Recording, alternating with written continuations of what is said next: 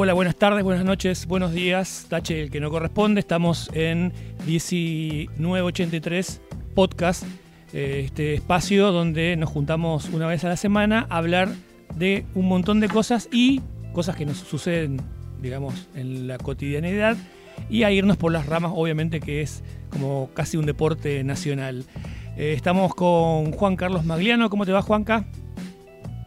Buenas, ¿cómo estás, Luis? Hola, Jorge, ¿cómo estás? También con Jorge. Hola, ¿qué tal? Ahí que te dijo que hola, ¿qué tal? Y mi Hola. nombre. Sí. Mi nombre es Luis Galeano. No, nada. Este, y hoy tenemos, siento, les decía antes de que empezáramos a grabar, que cada vez estábamos, o no sé si lo pensé y lo dije o no, estamos con temas por ahí más amplios y más abstractos. No sé, porque hoy, por ejemplo, vamos a hablar de la discriminación, tema amplio si los hay, del destino, tema amplio si los hay, y quizá lo menos tan amplio, muy amplio, pero también menos, este, menos amplio, el lenguaje inclusivo. Eh, no sé, empecemos por la discriminación, Juanca. No, dejémoslo para el último. No, me- me- nosotros me- Juanca, ¿estás ahí? vamos a discriminar. Sí, ¿me Ah, escuchan ustedes? Sí, sí, sí, sí, hubo, hubo un, Sí. uf en el medio. Un- Sí, viste. Vos sabés lo que es el dorado, digamos, con internet, digamos, una lotería, así que no, nunca se sabe cuándo anda y cuándo no anda. No, vamos a discriminar la discriminación y lo vamos a dejar para el último. Dale, dale, entonces arrancamos con el destino, Jorge, que, que bueno, que hay un montón para hablar ahí, ¿no? no. Y no sé, vamos a, vamos a tirar la, vamos a tirar la piedra a ver para dónde va. Eh, sí, el destino existe, es la pregunta. ¿El destino existe o somos artífices de nuestro propio destino? Esta es un poco la pregunta. Y para tirar, para tirar para un disparador, eh, estuve viendo un- una, opinión que tiene que ver con la ciencia. Entonces la ciencia dice eh, que el destino, eh, digamos, por ejemplo, todas las trayectorias podrían ser medidas matemáticamente. Desde el Big Bang, ¿sí? desde el inicio de todo lo, que, lo conocido, eh, si nosotros tuviéramos la capacidad, eh, digamos, de procesamiento y también eh, la matemática para poder, las matemáticas para poder medir la trayectoria de cada partícula, podríamos decir que el destino no existe, porque todo responde a, una, a una- algún tipo de trayectoria. Si pudiéramos medir cada partícula donde va, eh, digamos, eh, lo que tendríamos que decir no que el destino no existe, sino que el destino existe. Eh, porque se puede predecir, todo se puede predecir. Nosotros también estamos hechos de partículas si tuviéramos la capacidad de medir cómo se mueven esas partículas y cómo, cómo interactúan, profundamente podríamos también marcar el, el- el camino que seguirían. Eh, así que la ciencia lo que dice es que hay un destino y que cuando nosotros, los seres humanos, no lo podemos explicar, lo llamamos, decimos que, eh, decimos que no, que, nosotros, con nuestra voluntad, con nuestras acciones, somos los que determinamos nuestro destino. Pero yo hice, digamos, hice una encuesta bastante amplia durante esta semana preguntándole a cada persona con la que me encontré si creía con el destino y todos hablan de un híbrido. Cosa que me pareció muy raro, porque o creo en el destino o creo que yo puedo modificar mi, mi voluntad. Debería ser binario la idea. Pero eh, aparentemente no. La gente dice, mira, yo creo que hay un destino, pero vos podés cambiar ese destino a partir de, eh, de las decisiones que tomás. Vos lo podés torcer el destino. Lo que no me parece muy coherente, pero tengo una explicación para eso que la dejo para después. Le doy lugar a ustedes a ver qué opinan. Eh, bueno, me encantaría saber de entrada la, el- el- el- la conclusión tuya. Este, no sé, yo. Eh, más, más que una conclusión, es, es algo que tiene que ver con, también con la ciencia, eh, que tiene que ver que por qué nosotros decimos eh, que, podemos cambiar las cosas a partir de nuestras acciones.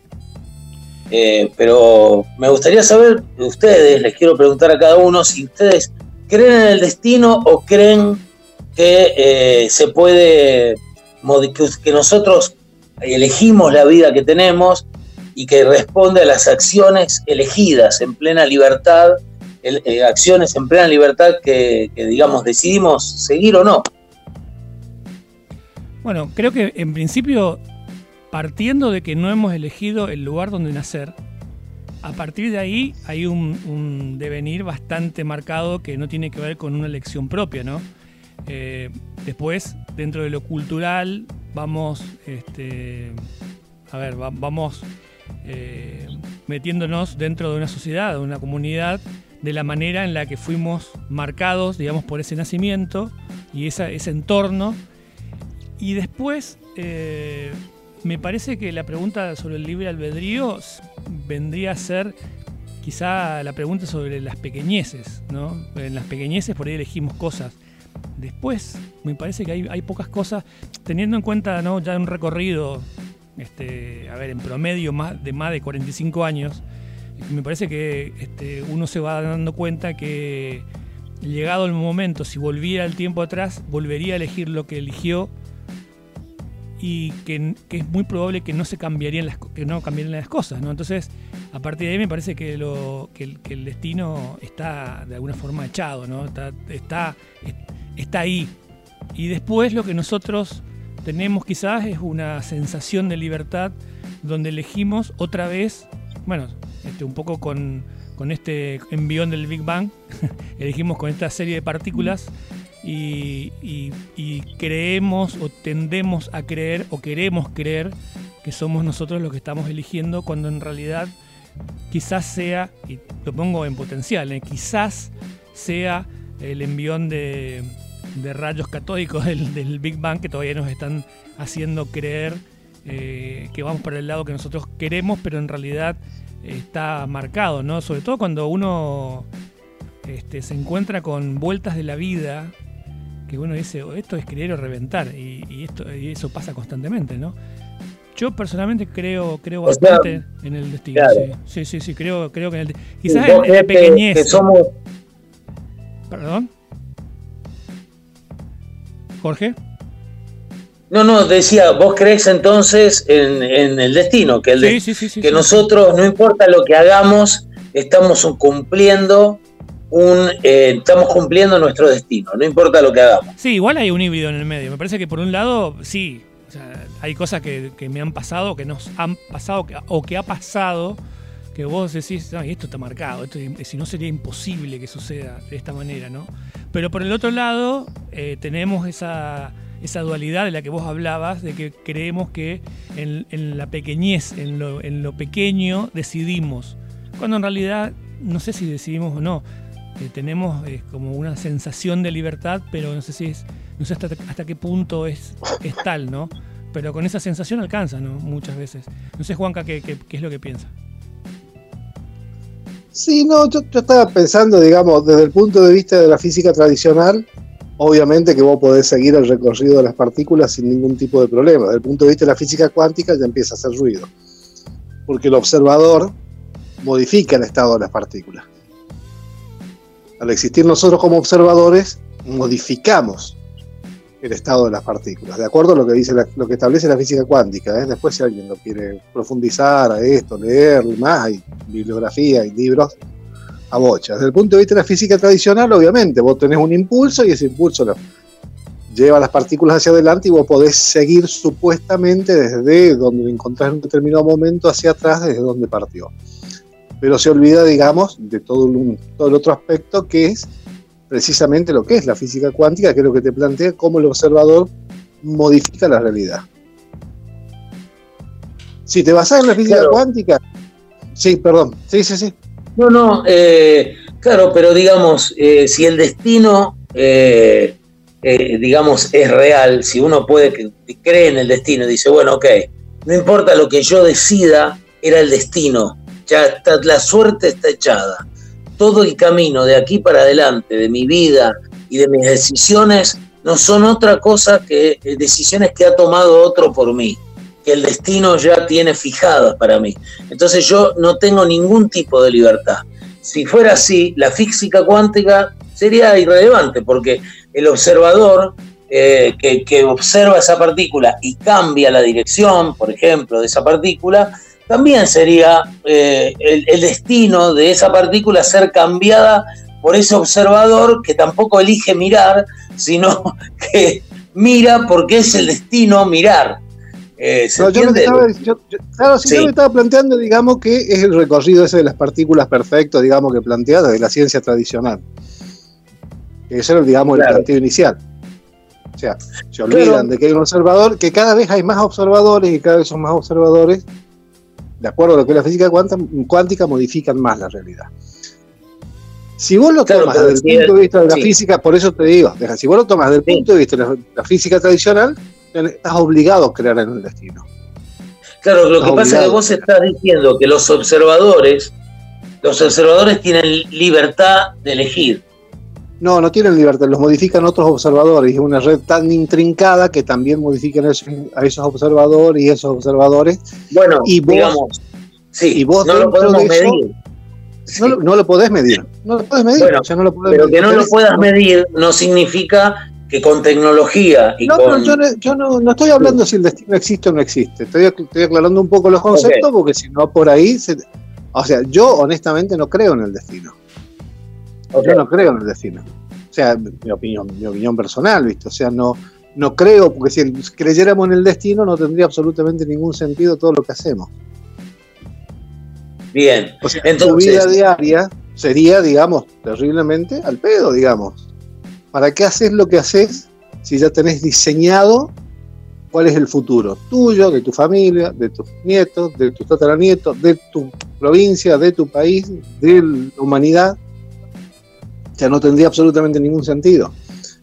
El creer que el destino existe te, lleva inevitablemente, en la creencia de que el destino existe, te lleva inevitablemente, inevitablemente a la pasividad. No hay salida para eso. Entonces, Lo que pasa es que entonces, como, como tratamos de salir, como no, no queremos aceptar esa pasividad, creemos en el destino, pero actuamos como si no creyéramos que es el problema de esa dualidad que vos... ¿Me entendés? Sí, ¿Qué es el problema de esa dualidad? Entiendo.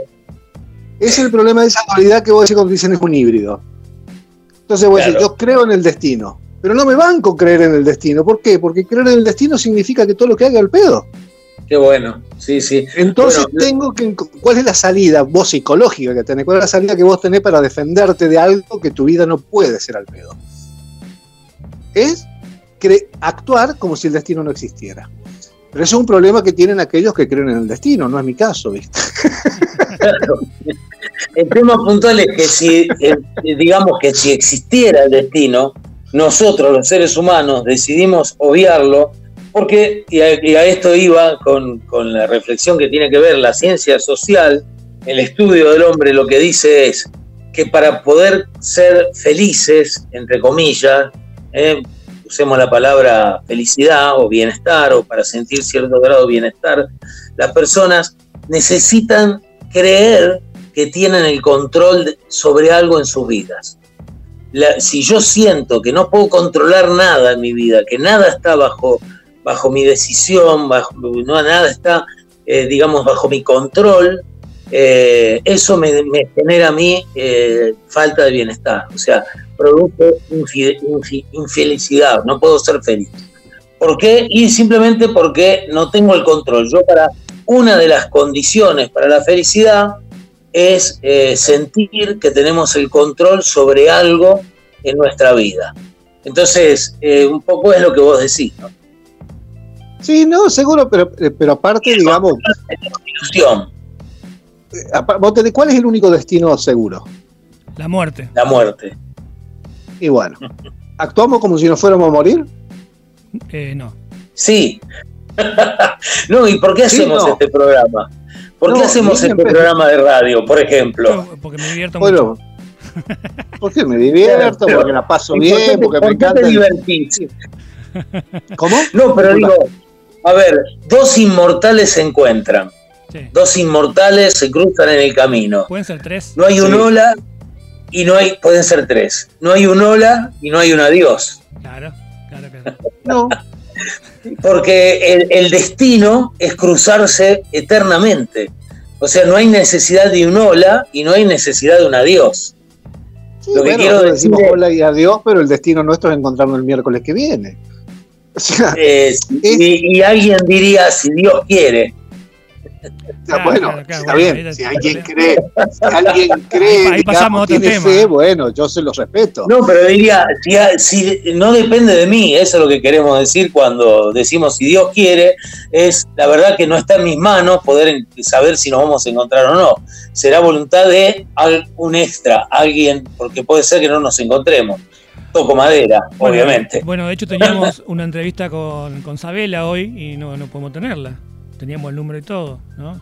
Entonces digo, a partir de, a partir de que Juan Carlos plantea la, la no existencia del destino, pero sí la existencia de la muerte, volvemos a lo híbrido. Es decir, no existe el destino, Juanca, pero existe la muerte. Es decir, hay algo que está es seguro.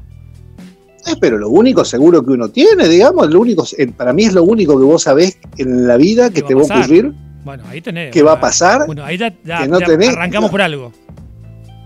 Está bien, no, está bien, pero, pero es lo único, pero es como decir, como que tu existencia también, lo único seguro que vos tenés es que alguna vez naciste. Eso es Pero evidencia. digo, Forma, for- forma parte del ciclo de la vida. Pero cuando vos hablas del destino individual de cada uno, independientemente de esos dos puntos, digamos, del de inicio y el de final, en el medio, yo no creo, digamos, que desde que nací tenga prefijado cuál va a ser mi destino. Honestamente no Sí. lo creo. No, no, está, y está muy bien y no quiero cambiar tu creencia, pero digo, para ponerlo, para discutirlo, digamos. Eh, sin embargo, se podrían medir todo. O sea, cada partícula, cada sustancia, que cómo se, cómo se unen, no es al azar. ¿Cómo sería eso? Depende. Cada sustancia que forman tus células, tus que luego van a formar tus pensamientos y tus acciones y tus músculos. Y, digamos, a ver, por ejemplo, la condición de, eh, ¿vieron cuando, eh, cuando se estudió el genoma humano? eh, la genética, los genes que tenemos que nos condicionan a la obesidad o nos condicionan a la drogadicción o nos condicionan a morirnos o no de un infarto en tal momento y, y eso se podría medir con precisión si tuviéramos la voluntad y digamos la tecnología para medirlo. Nuestras decisiones tienen que ver con, con, la forma, con el lugar donde nos criamos, con cómo está conformado nuestro cerebro, con las personas que conocimos. Ahora, Eh, si vos tuvieras la oportunidad de que te midieran y dijeran, vos te vas a morir de un infarto a los 30 años. Ahora, si vos modificás tu vida y haces esta otra cosa, no moría a los 30, sino que moría a los 50. Entonces volvemos al mismo círculo. El destino era que alguien te pusiera, que justo en ese momento te dijeran, vos te vas a morir a los 30. Yo soy un fundamentalista del azar, esto lo quiero aclarar, ¿eh? yo soy un sí, fundamentalista. sí, sí, azar. está buenísimo. Está buenísimo. O sea, soy, soy, soy, creo en el azar, pero el azar en todas las cosas. Y el azar puede ser bueno o malo. O sea, pero el, no, el, el, el, el hecho de aceptar como ineluctable un destino, te- y que ese es el destino y que ese es el que vos tenés, anula todas tus posibilidades de vida. Que. Por eso te digo, ahora no lo quieren Pero, aceptar, pero, pero, no, lo, no queremos aceptar. ¿Cómo? No, no, está bien. Un perro no sabe que va a morir. no. Un perro no puede planificar, no planifica. No hace planes, Y- no tiene. Sí, dale. No sé, te podría presentar mi- un perro que tenía. Te hace planes. Con razón, vos, El vos tipo crees en el azar. El No, tipo, no. el tipo Teniendo un claro, perro te como cuento este, cómo- querido. cómo- planificaba mi perro. te cuento. Claro. No, no. Los perros no, los perros no saben que van a morir. Ah, No no, tiene- eso es cierto. Entonces, el, no, ya lo sé. El hombre, el ser humano, sí sabe. Entonces, ¿cómo hace para aliviar esa? Porque el destino está ahí. El destino de la muerte es ineludible e inevitable. ¿Cómo hace para lidiar con esa angustia existencial? Si no es creyendo que eh, a partir de, ciertas acciones puede lograr eh, perdurar. Por ejemplo, la poesía, la música, eh, puede llegar a trascender a partir de determinadas obras, de un programa de radio, de compartirse, o sea, de, tener una familia. Buscamos recursos porque sabemos, a diferencia del perro, sabemos que vamos a morir y ese conocimiento nos pone en una situación de eh, querer evadir ese destino. Entonces hacemos un montón de cosas para evadir ese destino, entre esas cosas, creer que podemos controlar algo en nuestra vida. Y si no lo hiciéramos, como vos decís, eh, Juan Carlos, si no lo hiciéramos, no solo llevaría a la apatía, sino a un tremendo dolor. Sí, sí, seguro que también, también No, no, sí, estamos, estamos. Cambiemos de tema, vamos a hablar Resumiendo, me queda claro, ustedes dos creen, o sea, vos sos más no, no digo que no, extremo, no, no, no, digo que extremo, no digo que no, extremo, ni extremo, eh, yo creo, yo quiero creer, yo elijo creer que mis acciones eh, pueden cambiar las cosas en mi vida. Yo elijo creer eso y trabajo para eso y empujo y hago y no me importa si hay un destino o no, porque me divierte, como dice, como dice Luis, eh, a mí me divierte vivir de esta manera.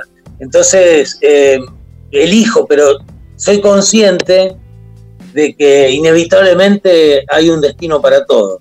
Claro, bueno, pues me parece que por, ah, ahí, va, el, punto, ¿no? Me, da la sensación de que una cosa es observarnos a nosotros mismos, a nuestra propia vida, y otra cosa es observar en general, o sea, a ver, la, generalidad del destino como, como entidad y poder eh, analizar. No sé si eh, un poco también tiene que ver, me parece que los dos están en el mismo, los dos tienen razón, digo, de alguna manera. Eh, por un lado sí sabemos que tenemos un destino de muerte y sabemos que hay un destino y probablemente si nos vamos para atrás y vemos la vida de todos, este, también vamos a, darnos cuenta que hay como una, a ver, como, como una, como un carril en donde se van dando las vidas, ¿no? O sea, me, me da la sensación. Pero cuando analizamos nuestra propia vida, nos rehusamos totalmente a creer que no podemos cambiar las cosas. De hecho, creo que todos estamos en algún proyecto para cambiar algo, de las cosas, ¿no? O del destino de, lo que nos rodea. Pero hacia arriba, si vamos... ¿Sería qué? No, no, dale, dale, por favor. No, digo, pero si no, pero digo, si nos alejamos un poquito de nuestra subjetividad o de nuestro, de nuestro sujeto, digamos, eh, podemos, podemos ver que hay, que hay una onda expansiva. Ahora, cuando nos agarramos de nosotros mismos y nos, eh, a ver, nos autoanalizamos y no, es como dice Juan Carlos quizás, ¿no? Que decir, existe el destino, pero nosotros no queremos creernos que, nosotros no podemos cambiar nada porque si no, no nos, estaríamos condenando a la apatía, ¿no? Eh, pero de que las hay, las hay. Eso nada más que... dejo, la puerta abierta, ¿no? Sí. Doy un pasito ustedes, ustedes niegan la existencia del azar. Eh, ustedes niegan la existencia del azar. Eh, la verdad es que eh, yo creo que sí, que no existe el azar. Por eso te digo, esa, es la diferencia. Pero a mí, o sea, a mí es como decir, mira, yo sé que no existe el azar, pero elijo creer en él. Claro, es medio loco. a mí no me importa si existe el azar, yo voy a vivir como si existiera como si el azar existiera, a pesar de que crea que no. Pero yo voy a, vivir, y esto me parece lo maravilloso del ser humano.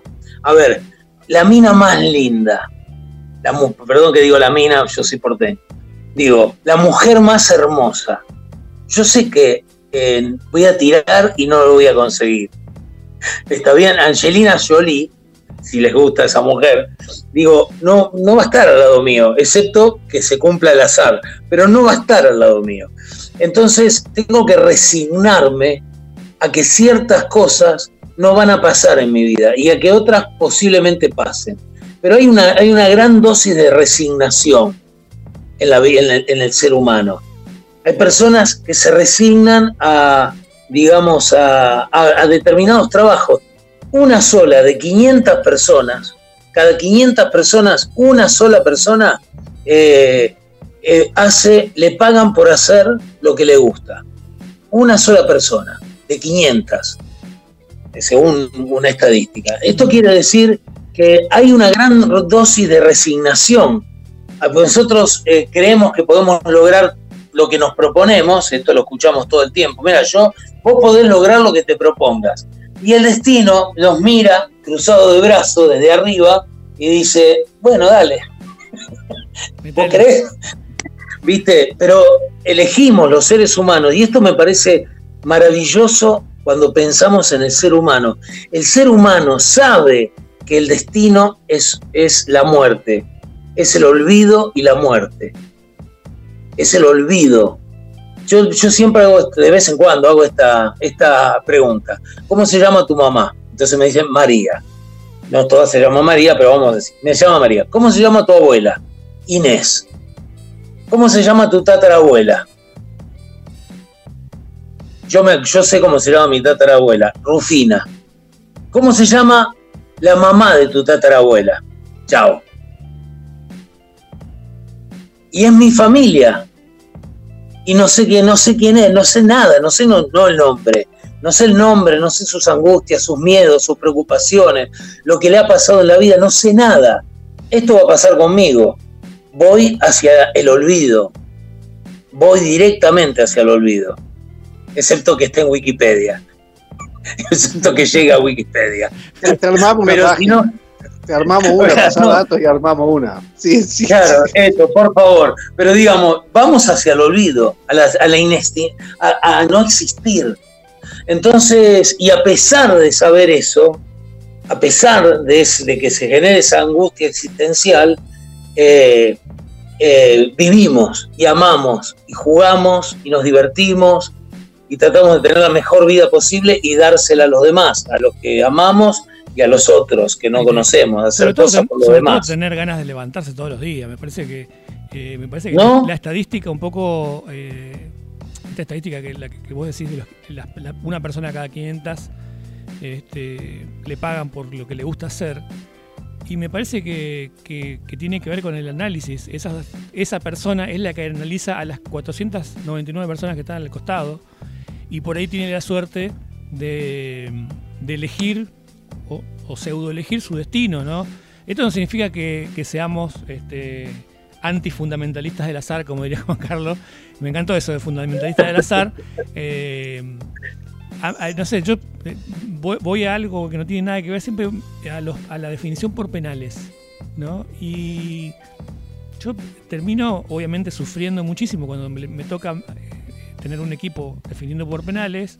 Sin embargo, en ese momento siempre pienso si esa eh, definición por penales no está transmitida en diferido y eso ya terminó, ¿no? Entonces, como hoy hay una, hay una cosa de juego de, con el tiempo y después cuando termina, vos decís, y sí, alguien se inmoló para que suceda tal o cual cosa, haya ganado o haya perdido mi equipo, ¿no? Y si perdió, peor, ¿no? Para que se vaya el técnico, para que vaya el otro. Entonces como que, no sé, ahí también hay una intención de, poder eh, jugar con ese azar y jugar con ese azar que no es tan azar, de alguna manera. Pero igual este, también, como dice Jorge, es una cuestión de querer creer, me, da la sensación. La última del destino, te la tiro, Juanca, para ver qué opinas. Dale. Sí. Eh, ayer hablé con una persona que, es religiosa, que cree en Dios. Entonces me, le pregunté, ¿vos crees en el destino? No, me dice. Yo creo en el libre albedrío, cada persona elige. Pero Dios, me dice, sabe lo que vas a elegir. Entonces yo le digo, si Dios sabe lo que vas a elegir, lo que voy a elegir, entonces el destino existe. Lo que pasa es que yo no puedo acceder a él, pero Dios sí. ¿Se entiende lo que digo? Sí. No, no, pero que la, existencia, creer en la existencia de un ser superior es creer en el destino. Es indisoluble. bueno, pero me decía no, me discutía bastante. Entonces, pero ¿por qué? Por, porque se niega, por lo que, por volvíamos a decir, por lo que volvíamos a decir antes. O sea, es, tan, cruel, digamos, el, el, aceptar que vos tenés un destino y que no podés modificar nada, que te inventás diferentes mecanismos para no creer en el destino. Y tal vez todos mis creencias y todo esto que estoy diciendo yo también sea un mecanismo de defensa mío para no creer en el destino. ¿viste? O sea, no niego esa posibilidad. Pero es, lo normal, porque si no, no puedes hacer nada. Ahora, el creer en la existencia de Dios implica de un ser superior, que es el que controla todo, que es omnipotente, omnipresente, omnisciente, sabe todo. ¿Sabes lo que es algo que sepa absolutamente todo? O sea, lo que pasó, lo que pasa, lo que va a pasar, lo que pasará, lo que sucede. O sea, a vos no te deja margen absolutamente para ningún lugar de elección. Pero claro, vos crees en Dios y decís, ya tengo el destino fijado. Absolutamente. Entonces te, te revelás y decís, no, inventamos el libre albedrío. claro. Para zafar. ¿Viste? O sea, bueno, es, bien, es bien argento eso, ¿eh? Sí. Es mundial, es mundial. Sí. O no, sea, está bien, yo no tengo nada con la religión, yo creo en Dios. No, yo tampoco, pero, yo no, yo no, no, no, definitivamente. La, yo no tengo nada contra la religión. pero digamos, hay una cuestión de contradicciones constante, ¿no? En la, en la religión.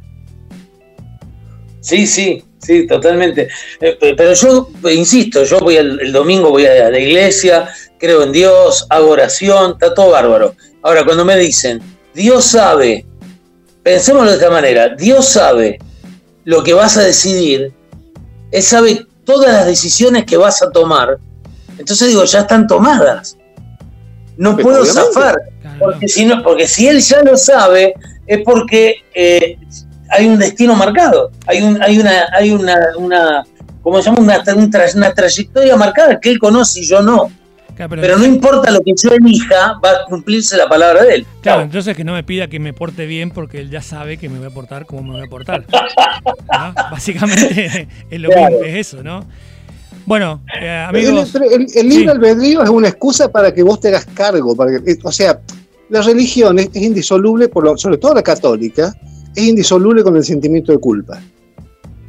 Uh -huh. Es indisoluble con el El libre albedrío, lo que termina siendo, digamos, y que vos creas únicamente el libre albedrío, creas en un Dios y no creas en ese destino, para, o te niegas a creer en ese destino, es para que vos asumas las culpas de tu vida. Está bueno, está sos bueno. jodido, sos jodido, Juanca. ¿eh?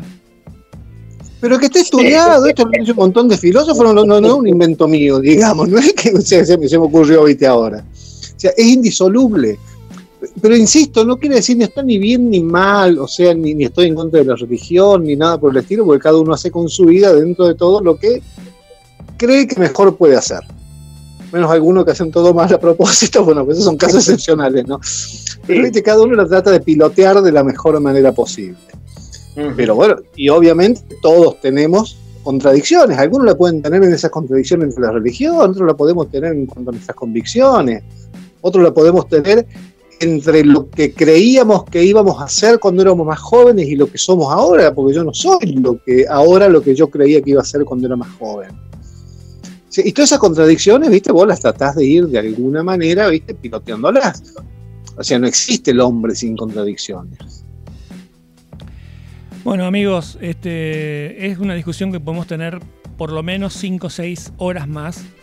Eh, pero también podemos estar hablando de, este, de otras cosas. por ejemplo, este, el lenguaje inclusivo, o inclusive en realidad debería ser. Eh, sí, siempre en broma te decía. lo que me decía, sí, exactamente. Eh, que, que, estuve googleando un poco y este, ya viene de hace rato, ¿no? Simplemente que por ahí tiene más ahínco en los últimos, a ver, 4, 5, 6 años, ¿no? Si mal no recuerdo.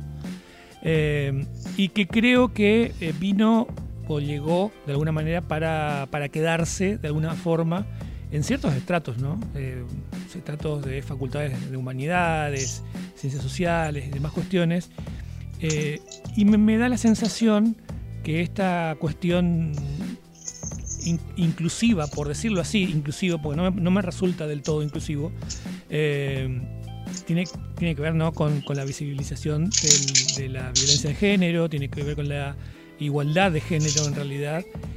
Eh, pero deja fuera muchísima gente, ¿no? Este, hace poco estaba hablando con una persona que está muy eh, eh, involucrada con educación de niños especiales. me decía justamente cómo le explico a un niño disléxico que hay tres consonantes cuando alguien dice todos o todex ¿no? con, con X. no, no puedo. ¿Cómo le explico a un ciego en braille que hay una X en el medio? Más allá de que socialmente o culturalmente lo estamos, eh, se lo estamos contando, ¿no? Eh, pero de alguna forma, eh, y esto no es, no es solamente de acá, ¿no? En todos lados, está, está movilizando porque, porque molesta, ¿no? Y hasta ahí yo lo veía bien, digamos, cuando algo molesta o incomoda, me parece que está bueno, de entrada, ¿no? Porque molesta, ¿no? Y al molestar, tiene la da la daría la sensación que, vino justamente a incomodar cómo es la visibilización de, una, eh, digamos, de una gran problemática que tiene el, mundo, que es, este, es la violencia de género y la, la no equidad, ¿no? Mientras moleste me parece bien. Ahora, me da la sensación que cada vez se está normalizando más y esa normalización lleva y conlleva obviamente a la invisibilización nuevamente de lo que en principio molestaba. No sé si me explico. Entonces, eh, estábamos justamente con Jorge en un, en, un, en un, taller en conjunto, con una persona que hablaba desde Barcelona y hablaba con, un perfecto lenguaje inclusivo. A mí me cuesta mucho porque no, no sé dónde van las Es o las X, me cuesta hablar de esa forma. Eh, estuve presente en, varias disertaciones en la Universidad de Misiones, en, humanidades también, perfecto idioma inclusivo. Yo digo, ¿cómo hacen para no perderse en las, en las es, en las todes? Bueno, cuando esto se normaliza, me, me, parece que deja de tener sentido, ¿no? Eh, y ahí es donde quiero abrir el, la charla, ¿no? cuando las cosas que originalmente fueron pensadas para movilizar, dejan de movilizar porque ya nos acostumbramos, ¿no? Es decir, nosotros en las charlas estas que hablo de, con Jorge, eh, tenemos tres horas de clase con una persona que habla en lenguaje inclusivo perfecto, y ya no, no, a la hora y media no me suena más mal, ¿no? No, no, me, no me incomoda. Y si no me incomoda, no veo la inequidad. No sé si me explico. Juanca, ¿puedes, comentar algo o Jorge? Hasta ahí voy. Sí. Sí, dale. Sí, bueno, no, yo, yo, con el lenguaje inclusivo tengo, a ver, primero no me molesta que se utilice ni nada por el estilo, ¿viste? Sí me, sí me molesta la imposición que por ahí se pretende hacer a quienes no hablamos de esa manera. Eh, hay, una, hay una militancia que es discriminadora, volver al tema que no sé si va a haber tiempo hoy, hacia quienes no hablamos de esa manera. Y en segundo lugar, digamos, lo que me, yo, realmente me, me, produce una ternura enorme la candidez de quienes creen que hablando en lenguaje inclusive van a acabar con el patriarcado. Eh, me, viste, me, parece viste, digna de un cuadro naif. Claro, bueno, ahí, perdóname, Juanca, este, que, se celebre, por ejemplo, que en un ministerio se haya este, declarado este, al lenguaje inclusivo como parte del ministerio, es, es contrarrevolucionario. No, no sé si me explico. Sí, no, es, como la, es como la remera del Che Guevara. Algo así. pero, pero, no, pero más allá de eso, a mí, lo, a mí lo, que, lo que me hace ruido es el discurso de creer que eso cambia realmente algo. Y vos podés tener un montón de idiomas donde no existen. Vas al inglés. Boy, girl, chico, chica. Boyfriend, girlfriend. gran papa, gran mama. O sea, que definen claramente. No tenés en inglés prácticamente palabras donde definan. No tiene género, no tienen género un sujeto Claro, entonces vos decís, y vos tenés, te, queda alguna duda que es una sociedad machista. hay, una, hay una vieja eh, que yo, yo no la comparto, ¿no? Pero por ahí entiendo que mucha gente se haya, haya, haya comprado esa versión, de que la palabra modifica la realidad o crea la realidad. Yo en realidad lo que modifica la realidad y crea la realidad son las acciones, no la palabra. que esas palabras pueden llegar a que uno tome determinadas acciones, sí, pero lo que modifica la realidad son las acciones, no la palabra. Pero vos tenés, primero fue la palabra, ¿de dónde viene eso? Volviendo al tema anterior. primero fue el verbo, de la religión. Los, los guaraníes, ¿qué es lo que es el hombre? la palabra que anda. Hay toda una cultura que establece, a mi juicio, ¿eh? a mi juicio, un valor excesivo de la palabra, creyendo que la palabra es la que realmente diseña la realidad. Entonces, como existe toda esa carga cultural, muchos la creen y dicen, ah, dejamos de decir todos y decimos todes y estamos todos fenómenos. Todes, perdón para que no se que alguno que te escuchan, estamos todos fenómenos. No, hermano, sigue todo igual. Y vos naturalizás, digamos, como decías vos recién, lo que es el lenguaje inclusivo, que eh, en mi opinión se va a terminar imponiendo en el tiempo. ¿eh? Más allá de. ¿Por qué? Y porque vos agarrás, por lo menos en Argentina, ¿no? Agarrás todos los organismos oficiales, cada vez hay más que lo utilizan agarrar los partidos políticos, todos los folletines, todos los comunicados de prensa de las juventudes de los partidos políticos, utilicen el lenguaje inclusive. Por lo cual, en algún momento, digamos, esto va a ir creciendo, creciendo, que no me molesta absolutamente para nada, o sea, no, no, no, me, no me jode. Ahora, lo que sí me jode muchísimo es creer que eso va a cambiar algo.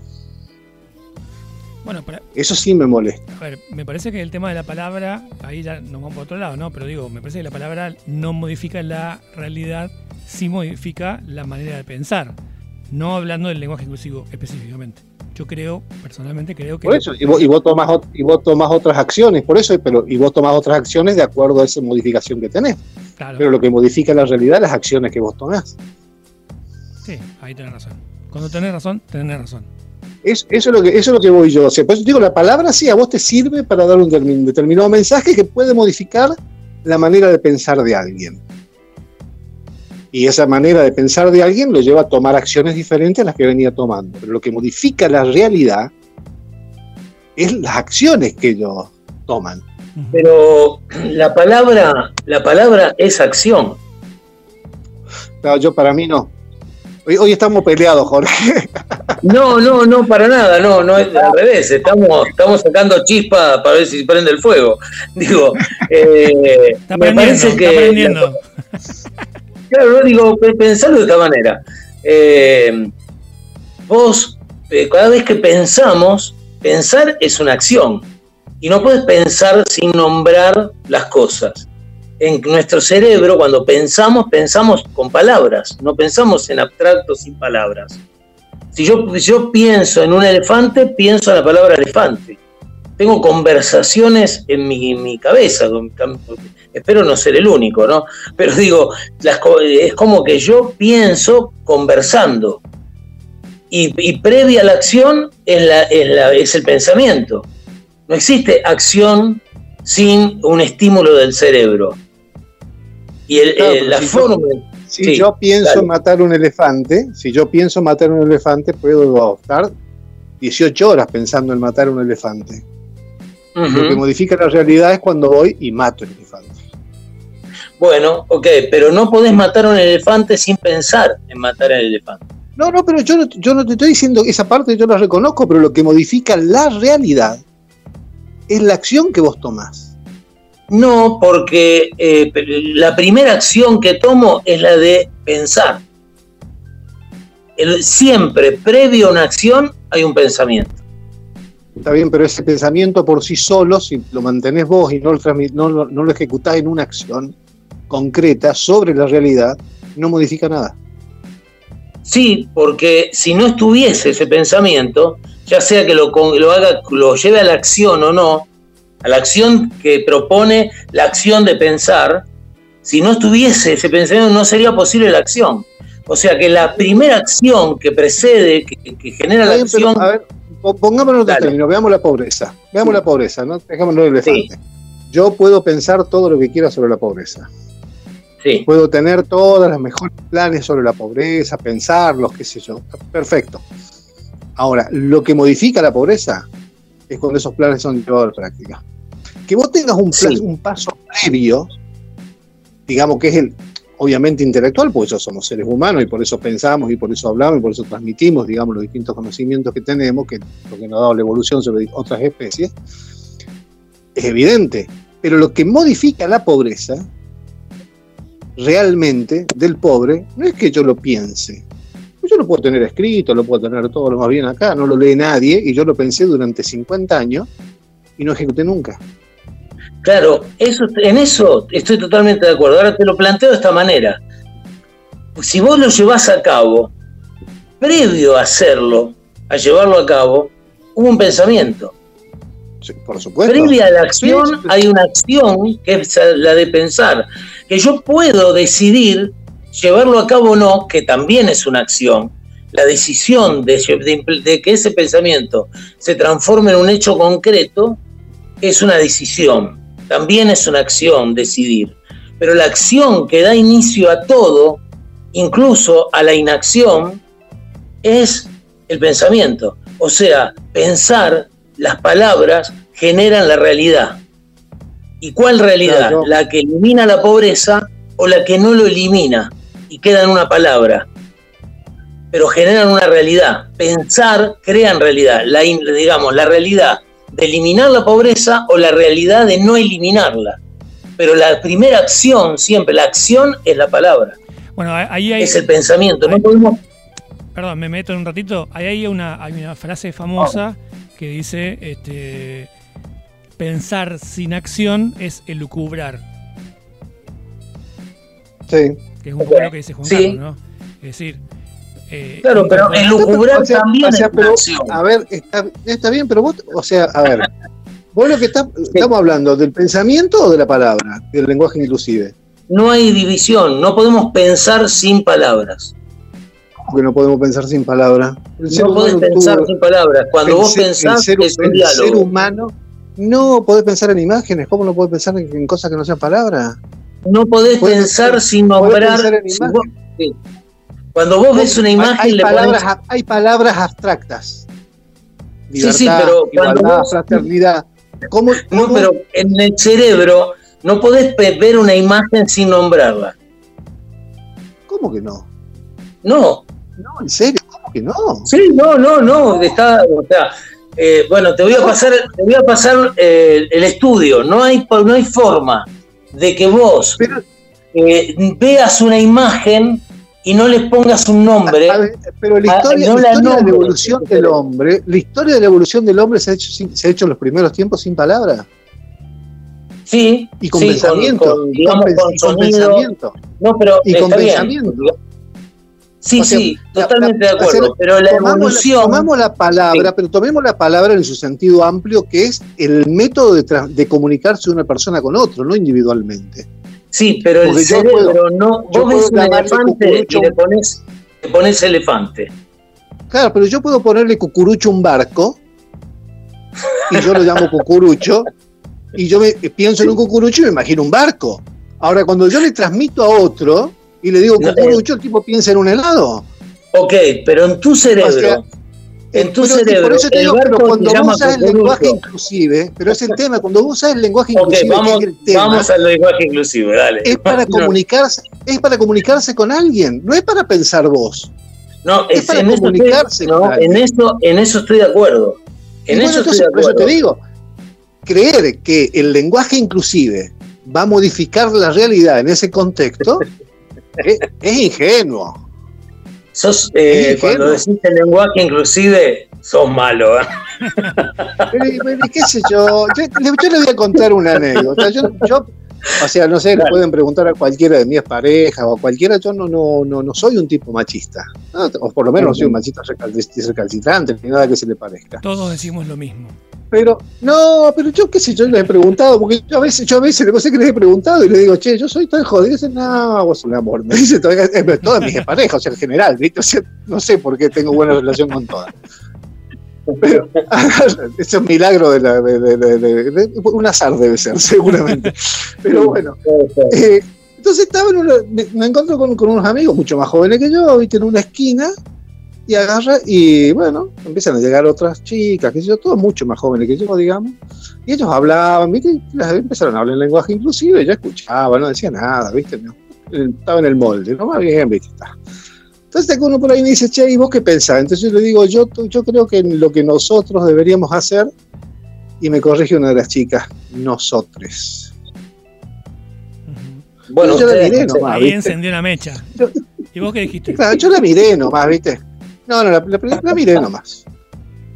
Sigo, viste, no sé, sigo hablando y digo, sí, porque todos tendríamos que ir y me dice todes. Y bueno, ahí me salió el Tano, viste, que llevo genético adentro. Eh, terminé mandando la mierda, no te voy a ser sincero, mal, mal, mal. Eh, y entonces, entonces, yo era machista, de golpe, ¿viste? Pero me lo hubiera corregido un vago, yo lo hubiera hecho exactamente lo mismo, ¿eh? Sí. Porque existe esa tendencia que en el fondo es autoritaria de creer que vos tenés que hablar como ellos. Y a mí en realidad que ellos que hablen como quieran, mientras yo los entienda, no me, no me molesta absolutamente nada, ¿viste? Cómo habla cada, cada quien. Porque si no me tendría que molestar, digamos, cualquier otro idioma. Mientras yo entienda, está todo fenómeno. Pero ¿por qué vos esa imposición de creer que porque vos hables así vas a modificar tu conducta. Yo conozco cientos, ¿eh? cientos de personas que eran buenos antes de hablar con lenguaje inclusive y son buenos. Y conozco miles de tipos que te hablan con lenguaje inclusive y antes eran una bosta y ahora siguen siendo la misma bosta. Sí. ¿Me entendés? Es una forma que han encontrado de hacer marketing.